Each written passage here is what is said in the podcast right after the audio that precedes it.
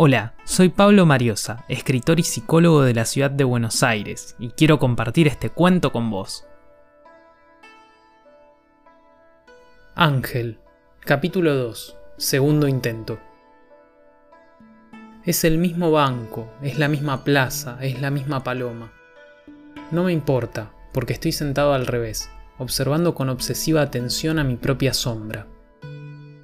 Procuré esconder un pedacito de pan en el bolsillo de mi saco, pero me animo a decir que permanecerá ahí, al menos hasta que pueda movilizar mis brazos dormidos sobre un par de piernas que descansan. Parece ser un tiempo muerto el surgido de mi subjetividad, en contraste con los otros, con los incansables, los frenéticos de quienes me rodean. No sé dónde señalan las agujas del reloj de mi oficina, nunca lo sabré hasta verlas, se me cruza por la mente una doctrina desagradable explicada por un filósofo con vocación de profesor. La proyección de mi sombra tendría que ser un dato revelador, pero me encuentro dentro de ella, náufrago, culpable, con la sensación de un peligro inminente, ese miedo que logró, había vivido la experiencia, arrebatarme del salón donde un abuelo me narraba una historia como si fuese su nieto. Y yo lo miraba, embobado, ese miedo me vomitó a la realidad, que desde mi primer escape fui dejando de anhelar durante los efímeros instantes de abstracción casi mágica, como este.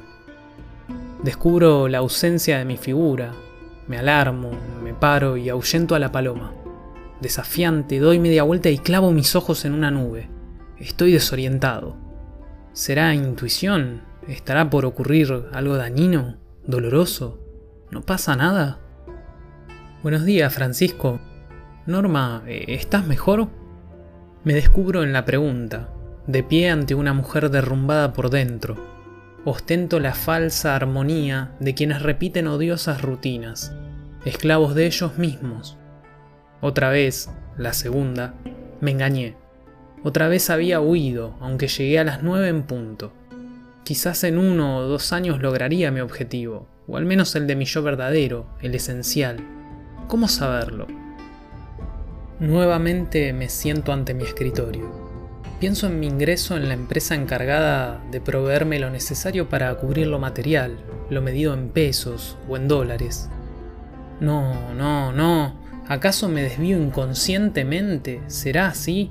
¿Hacia lo indeseado, lo criticado con dureza por mí?